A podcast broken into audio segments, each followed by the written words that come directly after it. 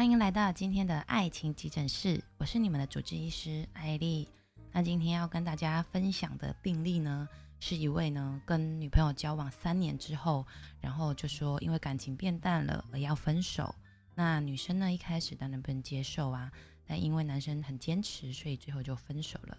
结果想不到过了几个月之后呢，我们这一位患者呢就非常的后悔，但也挽不回什么了。其实我相信呢。你或许正在经历感情变淡的阶段，就是我们常常会跟一个人在一起相处久了，好像就对对方已经不再有当初的那一种悸动了，好像一切都变得很习惯。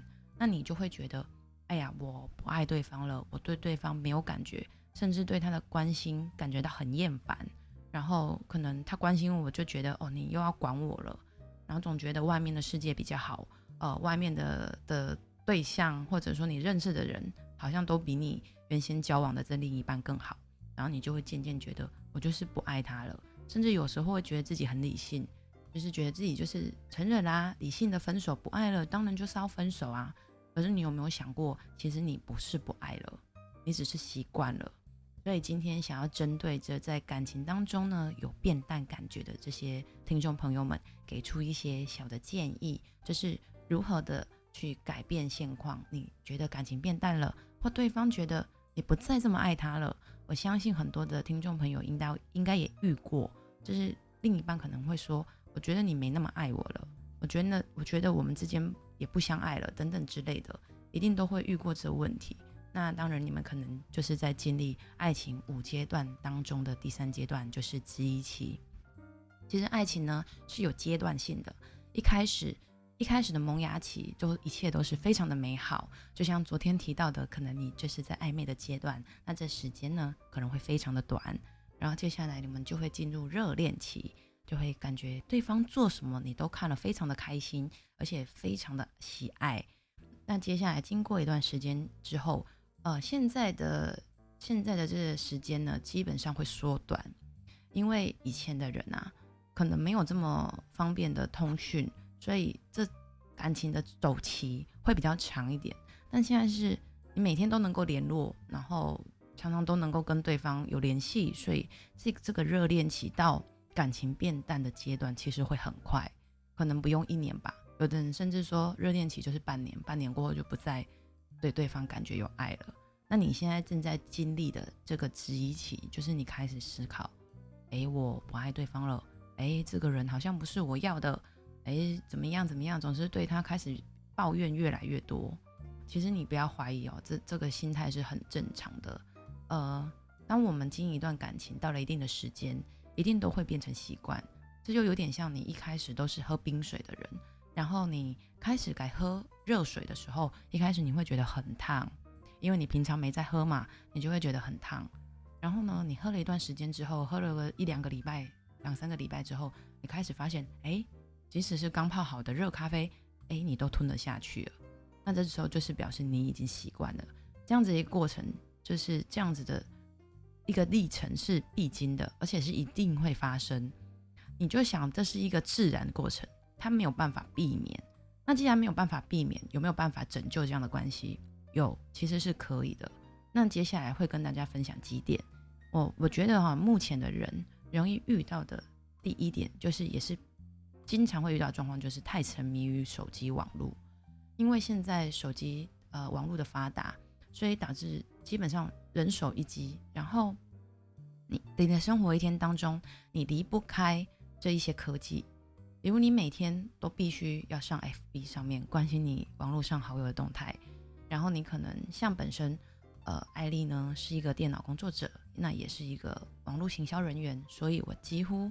一天二十四小时的时间，有十二小时都是在花在网络世界里。那当然呢、我的另一半就会感觉到受到了疏忽冷落。这这是一个，这这日子大概持续了有有两三年这么久。然后，其实我觉得我们也蛮能坚持的，就算感情变淡了，也还是没有分开，甚至走入婚姻。那其实这很难哦。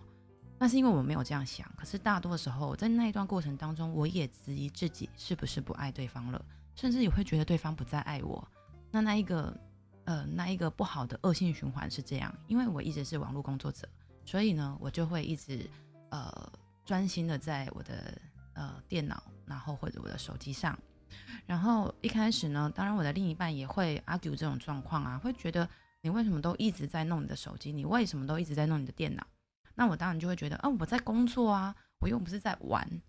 但是因为这时间很长，那因为我们又是长时间每天二十四小时相处在一起，那就会变成一个很可怕的循环，就是当我这么做，他也会这么做。当我得空的时候，就换他在沉迷网络了。他他可能沉迷网络游戏，也可能呃无无意义的在那边刷刷 FB，然后看大家的动态。总之，他就是陷入了一种彼此也不太愿意交谈沟通的一个状况。所以，当你的另一半或你自己，我我感觉我今天分享的这个便利，其实是想提醒大家从自己去改变，就是你不要再沉迷于网络了。不是只说你永远都不要碰网络，那不可能啊！这这个时代，对不对？我们走到哪都需要网络。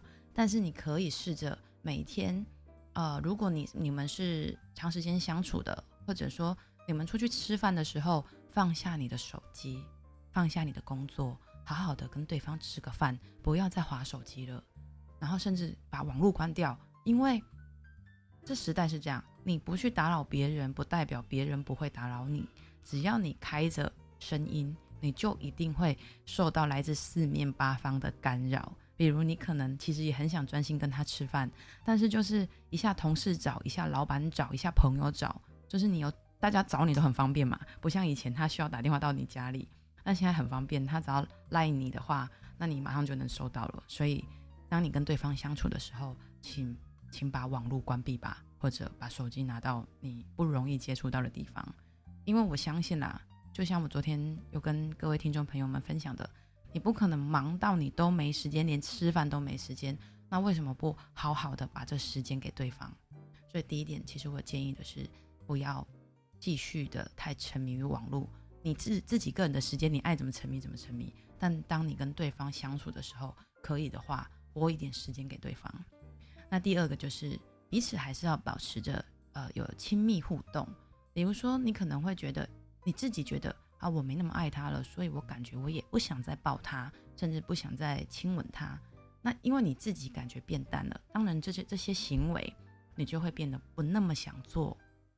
可是其实当你去做了之后，你会发现，我们透过亲密关系的互动，会感觉心里很温暖。因为你你平常你可能你不可能随便去路上乱抱一个人嘛，但是人为什么需要拥抱？你回想起你还是小婴儿的时候，只要妈妈一抱你，你基本就不哭了。那很神奇，你在还不懂任何事的时候，母亲的拥抱总是给你感觉很温暖。小孩子总是会，那是一个基本先天的一个需求。所以拥抱，哦、呃，一个温暖的拥抱，不是随便抱一下，抱一下那样这样子，不是这种客套式的，而是你真正的拥抱对方，深深的拥抱对方，对方会有感受。那这种亲密行为也可以使你重新的再感受到被爱的感觉，所以这个行为可能对方不见得他想做，但你可以做啊，因为你已经已经有意识到这个问题了，意识到你觉得感情变淡了，或你觉得对方不再那么爱你了，那其实你去做这个动作，你也可以让对方知道，其实你还在乎，因为有时候对方不爱了，是因为他觉得你不在乎了，有时候在一段感情关系当中。我们不会把每一种感觉都去跟对方详细的诉说，或许说你并不会说，你不懂怎么说。比如说，你只会说，呃，呃，我觉得你不爱我了。那你你觉得你觉得他不爱你了？那你只是一个感觉。那你能不能具体说出为什么你觉得对方不爱你了？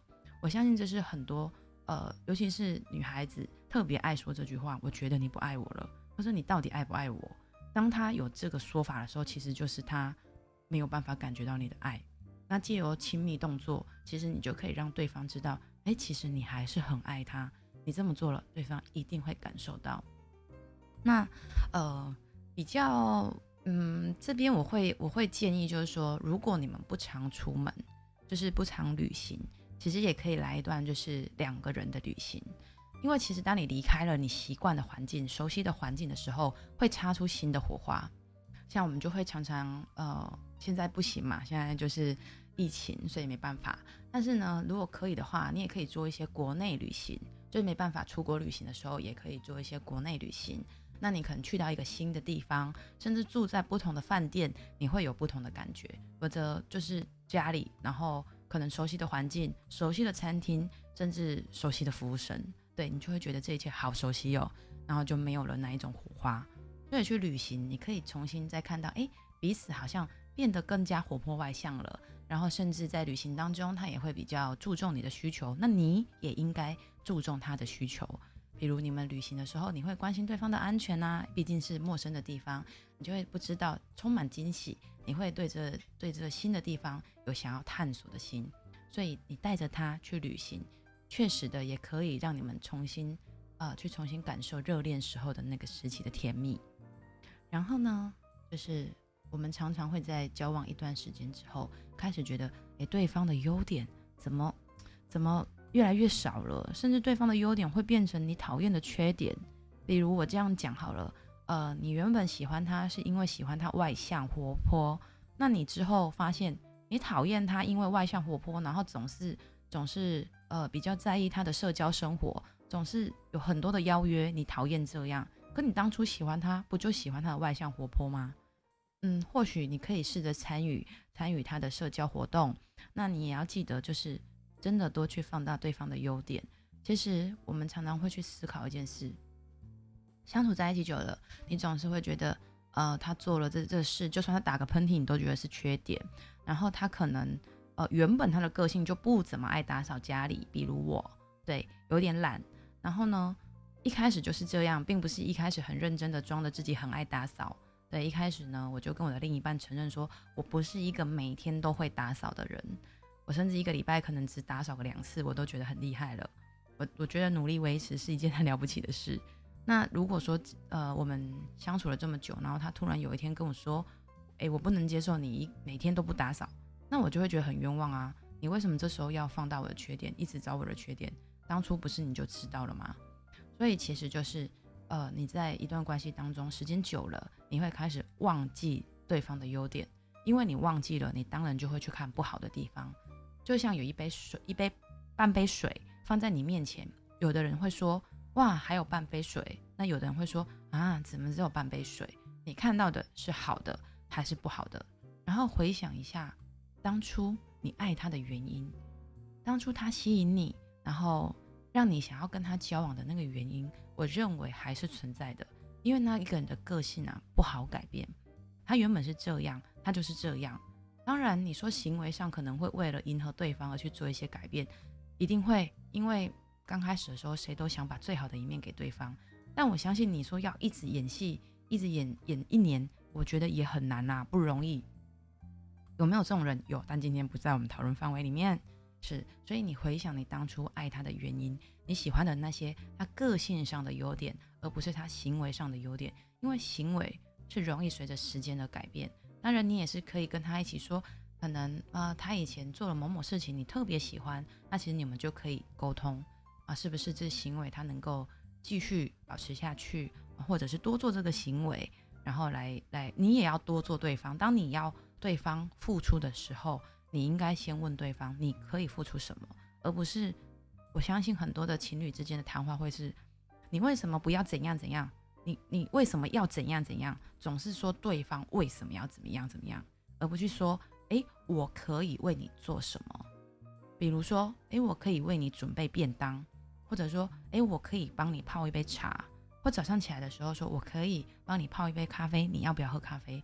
这这样子的情况，其实就是你先反省你自己，你先跟对方说你要付出，然后你在付出的过程当中，我觉得有些时候是这样，尤其是女孩子特别特别容易在心里有有嗯有阻碍吗？就是会觉得，嗯、总是希望对方知道自己在想什么。其实我也会这样啊，你不是应该早知道吗？啊，我是这样，我们在一起这么久，我们在一起十二年，我还是会觉得。我们在一起十二年了，这件事情你不不是应该要知道吗？结果呢，呃，他确实不知道。对，因为我我觉得那一种感觉是我们有默契，但并不代表我们心里面所有的感受，对方都知道。比如他说了什么，让我感受不好，我应该要跟他讲，诶，你讲的这个有伤了我的心，让我感受不好。那我觉得其实这就是一种良性的沟通，所以常常去放大对方的优点，并且赞美他。嗯，当然不是说夸张的，或者他就没这样，然后你这样赞美他，就这样很 gay 白，不要这么做。而是他，你发现了他这个优点，其实就像我举刚刚的例子，今天今天如果你帮对方泡了咖啡，然后对方感谢你，你是不是就会觉得很开心？你觉得，比如说对方说啊，谢谢你帮我泡咖啡，或者是说啊，你好贴心哦，你就会感觉被赞美，被赞美是很好，人都是可以被塑造的，被赞美的感觉很舒服。那我相信没有人喜欢被被骂吧。所以一样啊，当你赞赞美对方的时候，对方也会感觉哦，好舒服哦。那他当然就会更喜欢跟你在一起，也会慢慢的使感情升温。然后，嗯，我觉得这一个呢，接下来这这个建议其实还蛮容易做到的，只是你有没有想做而已。就是不定时给对方送礼物。什么叫不定时？就是不在情人节送礼物，不在生日送礼物，然后不在中秋节送月饼啊。对，刚过中秋节，不在双十那个国庆。送送什么？好，总之呢，我要讲的意思是指说，不要在特定的节日送礼物，而是一个不经意的时间，然后你给这时间，我我的感觉是这样。如果突然他送我礼物，我也会觉得嗯，干嘛？所以你必须给这个时间下一个下一个意义。比如你在五点二十送礼物，每一天都有五点二十分吧？那你就说，现在是五点二十，我是想跟你说我爱你，所以我送你一份礼物。有没有感觉谁听了都会觉得舒服哇？而不是我突然给你个礼物来送你礼物，这样好没 feel 哎！如果我收到我也不会开心好吗？请不要这样，请花一点心思。你送什么都好，你只是送他一朵玫瑰花，花个几十块，他也会感到非常开心。那你甚至呃去买一个他喜欢的小饰品，也可以让对方感觉到开心。所以其实这种惊喜的礼物，我感觉是要有的，因为它会让你在很平凡的日子当中。增添一抹色彩，每一天都是这样过，然后每一次都知道情人节会收到礼物啊，就好像一个公式化了，变成一种一种不不怎么有意义，大家都这么做，然后我没送才是奇怪，我送很正常，可是没有人会在一个特定的时间突然就送礼物，所以其实这就是生活当中一些小惊喜，然后你必须给这个送礼物的理由，就是必须给他一个意义，不管是你自己想的意义，或你觉得诶。这是你们两个之间的一些小秘密，你知道，情侣之间有时候会有一些呃秘秘密的秘密语言，对，只有两个人听得懂的这一种。那你可以多多运用这这样子的元素，然后去包装这个礼物，然后让对方感觉哇，你很有心，而不只是你只是突然想到，然后你送我礼物，我也没有感觉到你用心。因为既然要送，就要走心，不要乱送。不是指礼物买很贵，而是你的用心。你写一张卡片也是礼物，好吗？嗯，那接下来就是要谈谈，我觉得大家都一定要培养的共同的兴趣。没错，因为如果你都在做你的事，他都在做他的事的话，其实两个人很难有共同的话题。可能你们聊的话题都很对，就是聊公司的事情啊，然后聊一些，总之对，不太能让人愉快的事。但是共同的兴趣，一起培养共同的兴趣，那这个兴趣，比如有的人爱露营。那有的人呃可能爱旅行，对，或者是有人爱读书、爱阅读，那其实这就是共同的兴趣，然后可以一起朝这个共同的兴趣呢，一个礼拜花一点时间培养共同的兴趣，然后聊聊关于兴趣上面的话题，然后去丰富生活，然后让两个人平常的生活就是没有这么单调，因为新的兴趣你就会要研究啊，你你比如说你看一本书好了，你喜欢阅读。那两个人同时读一本书，比如说，我们也常常会这样，就是比如说谁先看了，那下一个看完的人，或者看到一个章节，因为前面已经有人先看完了嘛，那可能我看的时候，我就会说，哎，前面在讲什么讲什么。那有时候我都会要求爆雷，我都会说，嗯、这这这个这本书后面到底讲什么？然后当然他就会说不要告诉我，他叫我自己看。那当然这是比较好啦，就像看电影一样啊，有人给你爆雷了，那还有什么好看的？因为因为我还蛮讲求效率，所以我就会觉得啊，你就告诉我嘛。我甚至看电影的时候都会去查那个，特别去看那个剧情怎么走向，那这样就失去乐趣。所以我在学习说，怎么样可以呃不要太快的掀开那个布帘，保持那种呃对这件事情有一个热情在。所以培养共同的兴趣很重要。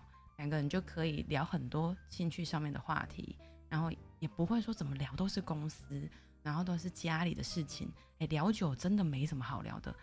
公司不就这样，人不就这样，啊，老板不就这样？难道会聊出什么什么新天新地吗？我觉得这比较难，不然就是聊着聊就变抱怨了。那一旦抱怨，其实其实就不太好。不是说抱怨不好，你可以抱怨。当然，你生活中有一些拉力不扎的事情，你当然可以抱怨。但是我觉得，如果你们的话题都是都是在围绕在攻击别人或者抱怨某件事，那你就很难去谈情说爱。对，就是这样的感觉。然后最后一个是，我觉得我个人觉得啊，真的真的很需要。如果你觉得你对对方没感觉了，那我觉得你试试给对方空间，就是就是暂时离开对方。我指的暂时离开对方，不是指不要联络。我就拿我自己的例子好了。其其实因为我们相处时间很长，然后都是黏在一起，二十四小时黏在一起。所以你说要再有什么热情，也大概都没了。可是我也曾经经历过，哎，我觉得我是不爱对方了，或我觉得对方好像没那么爱我了。然后我就因为工作需要啊，我需可能需要出差啊，那可能需要住在外地。那住了之后，每一次我感觉到我还爱对方的时候，就是当我一旦在外面过夜的时候，晚上的讯息都会传到很晚，因为我们就会开始很想对方，然后。会开始很想跟对方讲话、聊天，然后就是想要见面。对，我们可能才分开一下子。我我觉得我很爱对方的时候，都是我跟他分开的时候。什么意思呢？因为平常我们都二十四小时在一起，所以你可想而知，吃饭什么的也都在一起。那如果今天刚好他有邀约，他出去，他就会特别找我，就会特别想我。然后我也有这种感觉，他一出去，一开始一开始的感觉会哇，太好了，你出去了，真的会有这种小小。呃，小确幸就是觉得太好了，我自由了，我可以一个人干嘛？我可以在地上滚，干嘛都可以。然后看自己爱看的电影，然后看自己爱追自己爱追的剧，就不用再管对方到底要看什么了。我自由了，太好了。然后可以刷手机干嘛？不用在乎对方的感受。一开始你肯定是会这样想，对，你会松了一口气。但是如果你爱对方，你就会觉得，哎，为什么你出去一下子，我好像就开始想你了，或者。一下子可能还好啦，因为像我们这种长时间相处的人，一下子真的还好。那如果你不在一天、两天，你会觉得，哎呦，奇怪，我生活好像少了什么哎，少了一个重心哎，你你就会有这种感觉，因为因为其实你正在体验什么，你知道吗？你在体验失去。当你一直拥有的时候，人都是这样，一直拥有就不会珍惜，很正常，大家都这样，不要觉得你奇怪。所以有时候你要让自己去感受那个失去。你就要跟，当你不是莫名其妙的跟对方说，突然打电话给对方说，哎，我要暂时跟你分开一下子，因为我觉得我们两个之间已经没有爱了，这样也很奇怪啊，这样对方会乱想。而是，而是你可能，呃，突然间要参加一个什么营，就是你知道，呃，夏令营是小朋友参加的，也也是有啦，成人也有，就是需要出外地，然后或者是说你可能因为因为什么需要，你跟对方说，或者说你想自己一个人去走走。然后你可以跟对方说啊，就是呃，你想要去去不同的地方看看，然后你想要自己走走，总之你有很多种理由，但是你必须心平气和的跟对方说，然后让对方可以接受。当然，如果最好的情况就是像我这样，就是因为工作没办法要出差，另一半就能体谅。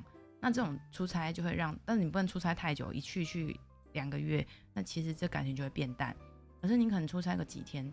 你就会觉得哇，你你你享受你你在你在享受一个人的孤独的时候，会让你回想起当初相爱的美好，两个人的美好就是一起经历的那些过程，不是吗？所以没有感情变淡的问题，只是你习惯了。那你习惯了，你就再喝一下冷水，再喝一下冷水，然后再去喝热水，你就有感啦，不是吗？所以真的不要随随便便的说分手，尤其是以这种。感情变淡了的的理由，尤其常常会这样这样想，就是你自己这么想的时候，或对方这么想的时候，就很容易受到外界的诱惑，因为你觉得我我不爱他了，所以你就开始看外面一切都是好的。那一旦你开始这么觉得，你就很容易会会发展出，比如说呃第三段的感情，对别的感情。但其实你真的爱爱这个这个小三吗？对，直白一点讲就是小三。你真的爱小三吗？其实我告诉你，你真没你想的那么爱。因为当小三有一天变成了正宫之后，你还是会一直的循环循环。哇，有一天我不爱他了，那你有没有想过，其实这就是人的情绪的问题，然后人的感受的问题，从来就不是人的问题。所以，如果你想经营一段感情，好好的经营一段感情，其实要思考的从来都不是人的问题。当然，你不要说对方太糟，对方太糟，那你又选择他，那请你就是要另外上那个眼光，需要有挑选另一半的眼光。对，但今天不是讲这个嘛？今天讲的是，假设你已经有另一半了，然后你感觉变淡了，所以呢，我们现在要讲的就是，如果我们没有主动的理解，那没有深入的去交流。然后去体会对方的心情，其实就没有办法经营感情，因为你想的都是你自己，你想的都是我的感受怎么样，然后你去想想对方的感受怎么样，你愿意为这一个感情变淡的这个环节做出什么样的行为，什么样的努力来做一个转换？